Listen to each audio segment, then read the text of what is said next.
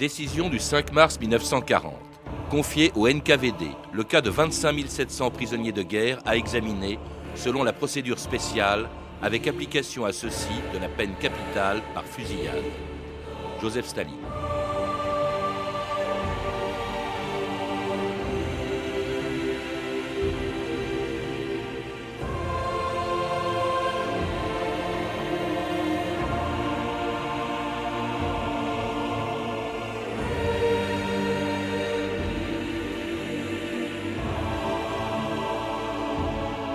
2000 ans d'histoire.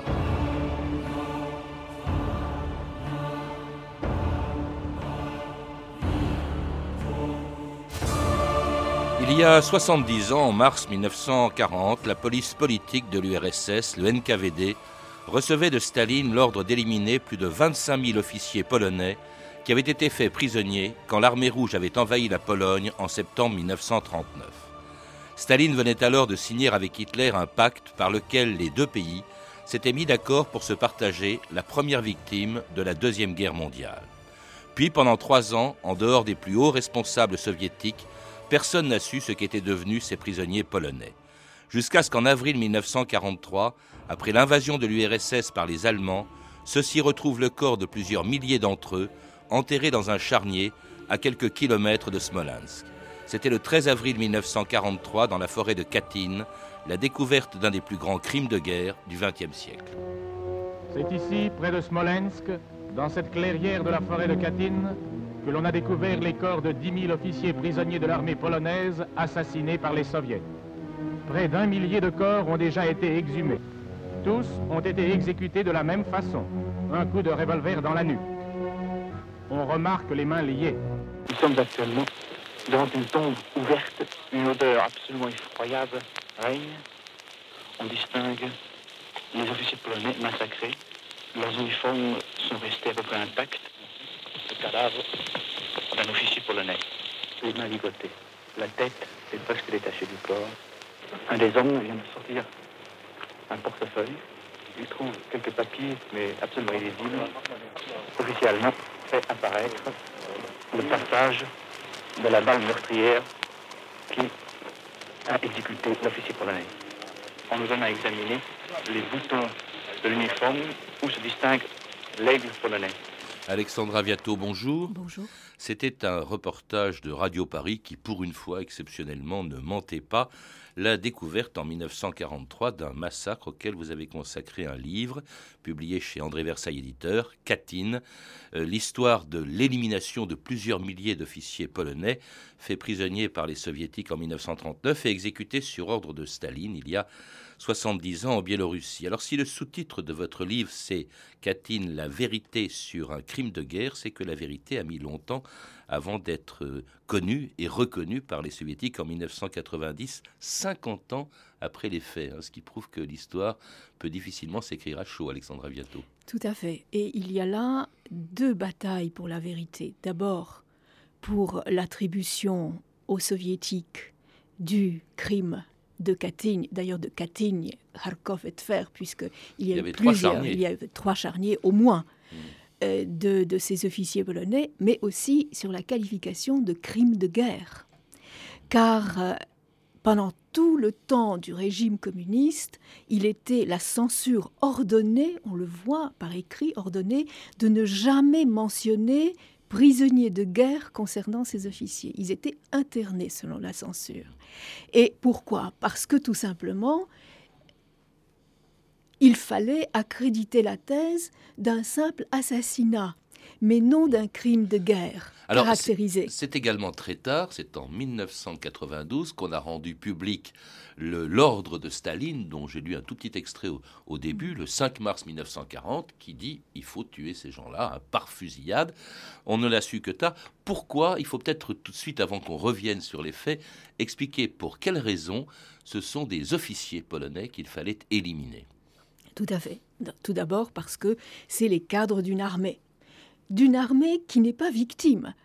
Euh, L'armée polonaise combat pendant un mois entier, alors que c'est regrettable, mais c'est ainsi, son allié la France et la Grande-Bretagne ne viennent pas honorer leur engagement à combattre les Allemands. Et les Allemands en sont très surpris parce que pendant un certain temps, ils gardent des troupes à l'ouest, euh, mais quand ils s'aperçoivent que ni français ni anglais ne vont bouger, ils mettent toutes leurs troupes contre la Pologne qui combat malgré cela pendant un, mois. Et donc, cette, euh, Staline connaît très bien la puissance et la capacité des officiers polonais puisqu'ils l'ont vaincu. L'armée polonaise, c'est la seule armée au monde qui a vaincu les soviétiques en 1920. Donc il faut détruire. Et puis on retrouve un autre document qui est aussi important que celui que vous venez de citer, c'est l'ordre de bataille numéro 1 du 14-15 septembre 1939, deux jours avant l'agression soviétique, où Staline donne l'ordre à l'armée rouge de frapper les armées polonaises et empêcher leur retour à l'ouest pour poursuivre la bataille contre la Wehrmacht. Et donc, il s'agit de, je cite toujours, détruire et capturer les forces armées polonaises opérant à l'est de la frontière lituanienne, et ceci pour soulager l'allié à l'époque de Staline, c'est-à-dire Hitler. Dans votre livre, vous invoquez une autre raison.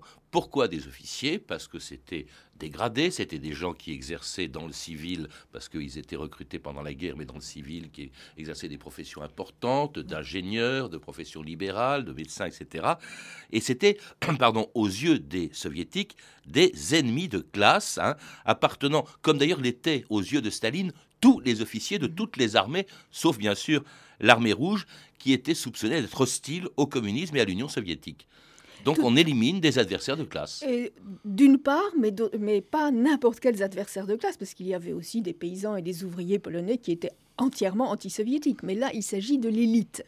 Les élites, et ceci fait partie de, des protocoles secrets du pacte germano-soviétique, du pacte Ribbentrop-Molotov, c'est-à-dire détruire, éliminer les élites des pays baltes d'ailleurs, comme de la Pologne. Pacte germano-soviétique en vertu duquel, donc en septembre 1939, lorsque deux semaines après l'offensive allemande en Pologne, l'Union soviétique en faisait autant en envahissant la partie orientale du pays. Toute la population civile de Varsovie s'est mise à la disposition du gouvernement militaire pour participer à la défense de la ville. Les troupes qui partent n'ont qu'un seul mot d'ordre, se battre jusqu'à la dernière cartouche. La Pologne souriait à l'avenir lorsqu'elle fut brusquement envahie par des armées allemandes d'une écrasante supériorité numérique. Et au moment où elle était parvenue à constituer un front de défense, les armées russes envahissent à leur tour son territoire. Qu'est-ce qui se passe? Un discours de notre président. Citoyens, jusqu'aujourd'hui, la nation a fait face au plus gros des troupes allemandes. Notre voisin de l'Est a envahi nos territoires et a violé les accords en vigueur et les règles morales. Vous savez où sont les officiers polonais? Les prisonniers de guerre. Ils ont tous été emmenés à la gare. Les soviets doivent les transporter jusqu'en Russie. Ils partent demain matin très tôt.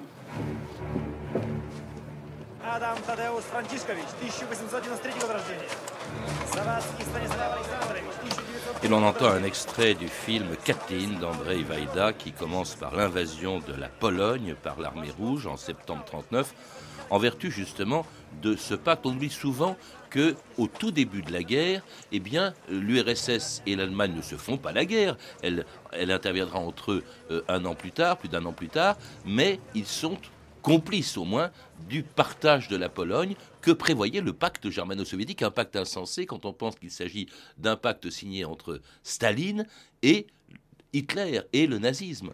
Absolument. Et ce qui est essentiel aujourd'hui, c'est qu'on découvre dans les archives, enfin on a découvert quand elles n'étaient pas fermées, mais heureusement euh, elles ont été communiquées à temps, et qu'en fait, il ne s'agissait pas du tout les raisons euh, d'un pacte comme ça momentané pour, euh, pour retarder euh, l'attaque allemande. Non, non, pas du tout. Depuis le début de l'année 39, les Allemands et les Soviétiques s'étaient entendus pour envahir ensemble cette partie de l'Europe orientale centrale et orientale. Et donc, cette division est prévue dans, les pactes, dans le pacte Ribbentrop-Molotov, que je signale d'ailleurs que l'Union soviétique n'a reconnu euh, que le 9 juin 1989, quand il était devenu impossible de le nier.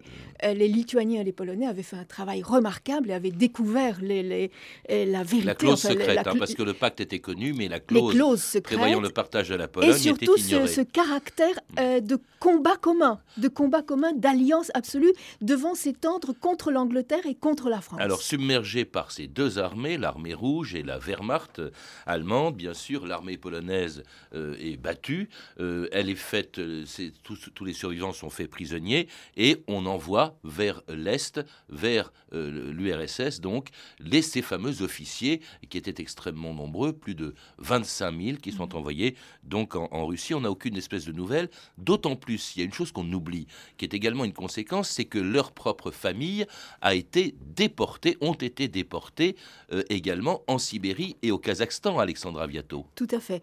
Euh, cela est encore un autre ordre de Staline et sur une proposition de Beria, euh, c'est qu'il faut déporter toutes les familles de ces officiers pour qu'elles euh, ne, demandent pas de nouvelles et que surtout toutes ces familles élitaires soient détruites, mais également, et ça, ça figure dans les archives que Gorbatchev a déjà données en 90, euh, très partielles mais très intéressantes, euh, il y a des- une communication entre Moscou et le- les NKVD locaux qui demandent est-ce qu'il faut déporter aussi les frères, les sœurs, les parents, euh, etc. Et les- la réponse toujours oui. Et ce qui va aboutir à 1 700 000 déportés polonais civils dont la majorité vont mourir. Tandis qu'on n'a aucune espèce de nouvelle de ces fameux officiers euh, qui ont été capturés en, septembre 1939. Euh, en mars, on l'a entendu, Staline donne l'ordre de euh, les exécuter, tout simplement de les éliminer. Un, ordre qui est immédiatement exécuté.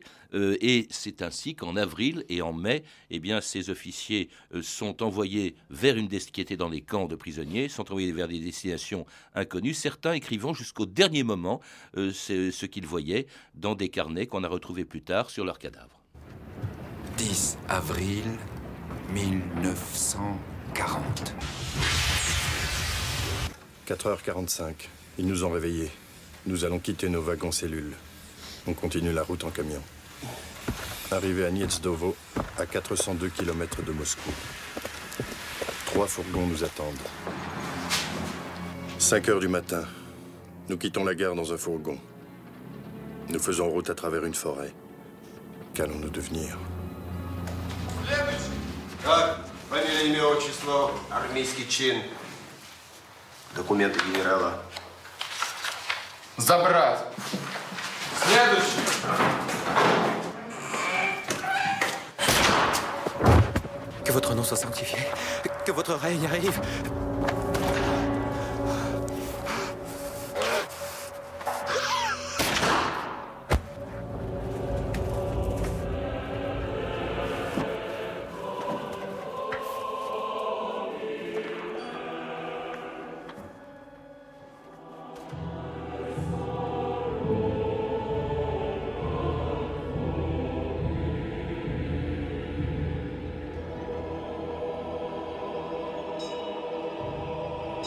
Et l'on entend les chœurs et l'orchestre symphonique de la radio-télévision polonaise chantant une œuvre de Nancy van de Watt composée en 1988 en l'honneur des victimes de Katyn qui ont tous ex- été exécutés de la même manière. Euh, ce qu'on a retrouvé plus tard indique que tous ont reçu une balle dans la nuque, euh, on tuait tous les jours, a dit un des, euh, un des bourreaux de, de ces officiers, même le 1er mai, disait-il Absolument. scandalisé. 250 par jour, tous les jours, pendant un mois, même le 1er mai. C'est terrible. Bon. Et il, a- il ajoute lui aussi que finalement, devant l'ampleur du travail, Moscou, je le cite, Moscou livra une pelleteuse mécanique. C'est celle qu'on voit dans le film de Vaida. Non, c'est effrayant. Je rappelle que Vaida lui-même est le fils d'une des victimes. Alors, c'est là que je voudrais euh, apporter une précision. Vaida est le fils d'un officier mort à Kharkov. Et Katyn est devenu, un peu comme Auschwitz, le terme générique de tout le crime de guerre et contre l'humanité euh, commis euh, par Moscou. Et donc, euh, Il y avait d'autres il y charniers. avait d'autres charniers et des petites modifications dans la manière de tuer. Euh, Vaida a réuni dans son film, bien sûr, la manière dont ça se passait à Katyn, c'est d'ailleurs avec, les, mains, liées, dans, le dos, euh, avec du fil de fer barbelé, avec cette, enfin c'est affreux, je le décris malheureusement, enfin je le décris dans mon livre en détail, mais euh, ces exécutions dans les caves avaient lieu également euh, à Kharkov et à Tver, Kalinin à l'époque, et justement l'un de ces témoins euh, témoigne de l'horreur. C'est que une fois le travail accompli, on leur donnait des akouskis, on faisait entrer les officiers dans la cave et il y avait là Blochin, le bourreau, qui était avec qui portait un tablier euh, en cuir de boucher. Et etc. Donc euh, il y avait des petites variantes. Quand on a refait des exhumations à Katyn après l'aveu soviétique, on a découvert d'autres donc d'autres tombes où euh, les gens, et notamment l'aumônier militaire, étaient atrocement mutilés. Donc euh, il y avait parfois une sorte de sadisme. Euh, mais d'autre part, je tiens à le dire, et certains officiers polonais ont résisté, se sont défendus et ont même réussi à tuer quelques NKVDistes parmi les bourreaux. Alors, au, début, le seul charnier que l'on ait découvert, euh, c'est le charnier de Katyn, qui a été découvert euh, longtemps après euh, que ce crime se soit produit, puisqu'il a été découvert trois ans après, en 1943, le 13 avril 1943. La situation avait changé. L'URSS n'était plus l'allié de l'Allemagne, mais elle en était devenue l'ennemi. Et les Allemands avaient donc envahi l'URSS lorsque ils découvraient donc le charnier de Katyn le 13 avril 1943. Weit ab im Osten der europäischen Erde Au confins de l'Europe de l'Est, le Dniepr traverse des terres ravagées par la guerre. La paix semble à nouveau régner sur la campagne, mais cette terre recèle bien des atrocités. Ici, plus de 12 000 officiers polonais rendirent le dernier soupir. Dans plusieurs fosses de 16 mètres sur 20, on a découvert des corps entassés par douzaines. En quelques coups de pelle, on déterre les bottes des soldats morts entassés comme des ballots. Puis les corps atrocement déformés apparaissent entstellte Körper und Köpfe freigelegt. Da liegt General Smorawinski. Ici est étendu le général Smorawinski. Là, des membres du service de santé. Là-bas, un aumônier militaire et des centaines d'officiers. L'autopsie a démontré qu'ils avaient été tués d'une balle dans la nuque. Ici, 12 000 officiers polonais furent assassinés par la GPU au cours du printemps 1940. Ils furent enterrés dans la forêt de Katyn pour que ce crime abominable soit dissimulé au reste de l'Europe. Et c'était en 1943, la radio de Berlin annonçant la découverte du charnier de Katyn, une découverte exploitée bien entendu par la propagande de Goebbels, par la propagande allemande, Alexandra Viato. Tout à fait. Euh, qui s'efforce de faire savoir ça dans le monde entier. La propagande allemande veut surtout diviser les Alliés. Diviser les Alliés, euh, puisque euh, en février, on a vu la grande défaite de Stalingrad. Les choses, oui, c'est juste après. Hein, c'est juste après. Les choses commencent à se présenter assez mal pour, pour les Allemands. Ce n'est pas encore tragique, mais ce n'est déjà plus l'impetus allemand d'avant. Et donc, il faut rentabiliser hmm. cette découverte qui a eu lieu qui a été déjà signalé par des cheminots euh, un an avant. Mhm. Mais bon, là, on exploite la chose à fond. C'est paradoxal parce que pour une fois, euh, propagande il y a, mais elle, se fonde sur des faits réels. Elle se fonde sur des faits réels et donc elle joue sur du velours. Tenter de diviser, les Allemands n'y parviennent pas et c'est là que franchement il y a quelque chose qui est absolument effarant quand on vous lit Alexandra Viato. C'est là euh, le, ce qui est choquant, c'est que Churchill, qui savait par la Croix-Rouge euh, polonaise ce qui s'était passé à Katyn. Churchill ne dit rien, il informe Roosevelt qui lui non plus ne dit rien, il faut ménager euh, bien entendu l'allié euh, soviétique, donc on ne parle pas, et il y a même cette directive du bureau de propagande politique britannique qui dit notre tâche est d'aider à faire que l'histoire enregistre l'incident de la forêt de Katyn comme une tentative sans importance des Allemands pour retarder leur défaite à l'aide de méthodes politiques. Absolument. Là, le silence force, de force de, constater que le cynisme euh, de nos alliés occidentaux euh, est effarant. Effarant. En même temps, c'est terrible à 40, dire, mais c'est vrai qu'ils tiennent Alors, à l'alliance euh, Non, soviétique. je comprends, d'ailleurs je l'écris dans mon livre, que jusque- jusqu'en 45, à la limite, on pouvait le comprendre s'ils avaient d'ailleurs, s'ils avaient d'ailleurs empêché euh, la, euh, le- la rupture par Moscou euh, de ses relations diplomatiques avec le gouvernement légal polonais. Mais après 45, notamment à Nuremberg, là, il n'y a aucune justification. Cela dit, à l'époque, euh, euh, ils, ne- donc, ils font semblant de ne rien voir, ils ne disent rien, pas plus qu'ils ne démentent les soviétiques, lorsqu'à leur tour, euh, ils euh, découvrent, ils donnent, les soviétiques, leur version des faits en arrivant à Katyn en septembre 1943. Шоссе Смоленск-Витебск. Катынский лес, 15 километр от Смоленска. La forêt de Katyn, située à 15 km de Smolensk. года по прямой директиве из Берлина Pendant l'automne 1941, sur ordre direct de Berlin, les Allemands fusillèrent quelques 11 000 officiers polonais prisonniers de guerre. Début 1943, les provocateurs nazis tentèrent d'accuser de ces méfaits des unités soviétiques, espérant semer la discorde entre Russes et Polonais et camoufler leurs crimes.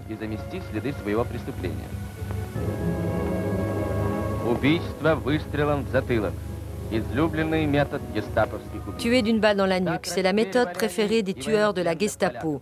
C'est ainsi qu'ils ont tué les prisonniers polonais. L'enquête menée par la commission spéciale, s'appuyant sur les éléments de l'expertise médico-légale, a permis d'établir clairement que le massacre des prisonniers de guerre polonais avait été commis par les agresseurs fascistes pendant l'automne 1941. Le sanglant mystère de la forêt de Katyn est définitivement élucidé Кровавая тайна Катынского леса раскрыта до конца. Et oui, on vient de l'entendre dans cette archive soviétique de euh, 1943, fin 43. Eh bien, pour eux, ce sont les Allemands qui sont responsables. Et d'ailleurs, pour ça, Alexandre Aviato, il falsifie la date. C'est-à-dire que Katyn s'est passé en 1940 quand euh, la Biélorussie était encore en URSS, et les Soviétiques disent que c'était en 41 quand les Allemands les ont envahis. Donc c'est eux Tout à fait. les coupables. Hein. Et le mensonge soviétique est tellement hallucinant et que là, quand on ouvre par contre les archives euh, britanniques et américaines, euh, les Britanniques et les Américains sont absolument euh, subjugués par le culot. Le culot. Mais ils disent rien. Ils disent toujours rien. Mais bah oui, on retrouve dans les, ar- dans les archives britanniques euh, ce mot disant que ce serait quand même très gênant parce qu'on s'apprête à juger ensemble avec les soviétiques les criminels de guerre allemands. Et ce serait gênant aujourd'hui de reconnaître que les soviétiques sont, sont coupables du même type de crime que les Allemands. Alors à l'époque, les soviétiques sont les alliés, ils ne le sont plus quand se déclenche la guerre froide, et à ce moment-là, Truman, nouveau président des États-Unis, euh, envoie une commission d'enquête, demande une commission d'enquête, justement d'enquêter sur Katyn. Là, c'est plus pareil, et évidemment, une commission d'enquête dont les travaux sont accablants pour les soviétiques. Alors en réalité, bon, Truman est tout à fait différent et surtout Truman est en bonne santé et il n'a absolument pas euh, la faiblesse de, qui tient probablement à la maladie euh, de Roosevelt. où Roosevelt était complètement fasciné et sous la botte de Staline. Et donc euh, Truman, honteux, euh, réunit une commission, mais là, vous vous, vous dites qu'il envoie chercher les deux, enfin, qu'il charge une commission. fait, il les Donc, avait. je- il a tous les documents sous la main, ceux du renseignement américain, du renseignement britannique, du renseignement polonais, euh, y compris d'ailleurs du, du, du renseignement soviétique qu'il capte.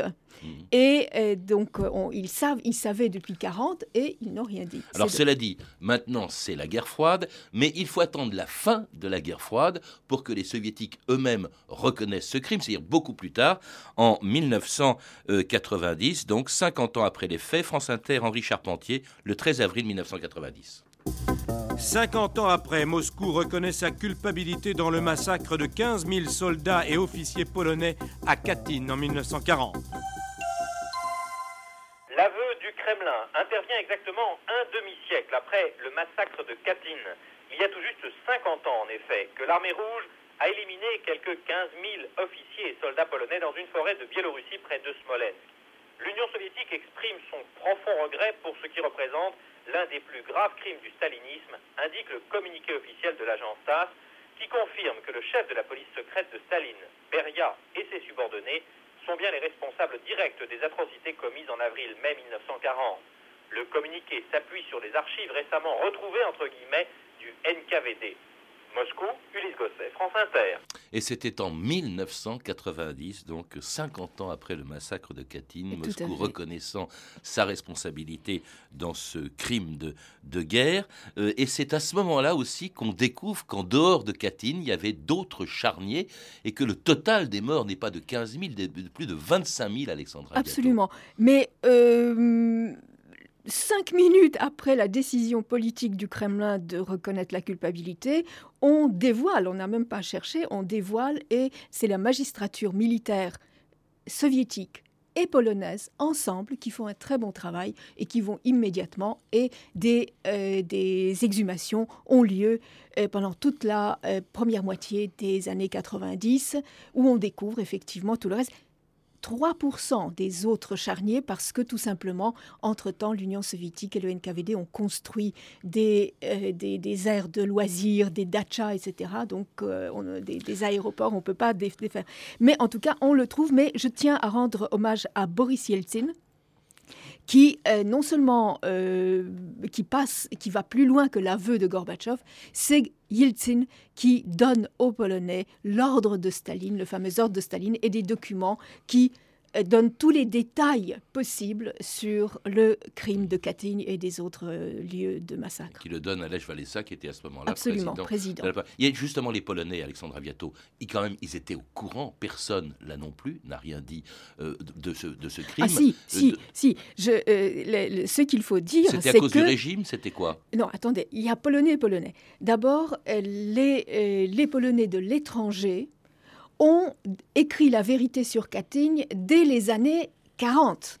Donc nous avons... À l'étranger, oui. oui, mais j'ai vérifié, il y a même des traductions de ces livres, les dossiers de Katyn, euh, qui sont traduits en français. Mais en Pologne, c'était euh, enfin, c'était un risque euh, pour la vie. Mmh. Donc tout le monde se taisait officiellement, mais quand je suis partie en 1980 pour André Versailles pour écrire ce livre, faire mon enquête, j'ai constaté qu'il n'y avait pas un seul Polonais qui ignorait la vérité sur Katyn. Cette vérité qui gêne encore les soviétiques, même depuis 90, ils tentent de faire passer ce crime de Katyn pour une transgression des lois, euh, bref, de minimiser ce qui s'est passé alors que c'est une décision. Ah oui, c'est carrément rigolo parce que, euh, parce que euh, on, au lieu de parler de crimes de guerre, on veut parler de euh, de, droit commun. commis, alors je cite, justement, c'est une transgression des lois par des membres du parti décédés aujourd'hui. Mmh. Donc, euh, donc euh, c'est vraiment ridicule et c'est pour ça que le tribunal de Strasbourg doit examiner l'affaire. Et là, Moscou commence à le prendre au sérieux. Merci Alexandra Viato. Je rappelle que vous êtes l'auteur de Katyn, La vérité sur un crime de guerre, publié aux éditions André Versailles. Vous êtes également l'auteur du livre Pologne entre l'Est et l'Ouest aux éditions Hora Decima. Vous avez pu entendre des extraits du film Katyn d'André Vaida, disponible en DVD aux éditions Montparnasse. Ce DVD contient également des compléments dont nous avons diffusé des extraits et auquel euh, euh, vous avez participé, Alexandra Viato. Vous avez également pu entendre un extrait des archives de guerre de Marc Ferraud, disponible en DVD aux éditions Nouveau Mondina, ainsi qu'une archive pâtée de 1939, issue du journal de votre année aux éditions Montparnasse. Vous pouvez retrouver toutes ces références par téléphone au 32 30, 34 centimes la minute ou sur le site franceinter.com. C'était 2000 ans d'histoire à la technique Céline Bonhomme et Dofar Guérid, documentation et archives Emmanuel Fournier, Clarisse Le Gardien, Annabelle Miaille et Franck Olivard, une émission de Patrice Gélinet réalisée par Anne Kobilac. Demain, dans notre émission, de l'Antiquité à nos jours, une histoire rarement racontée, une histoire de l'amitié.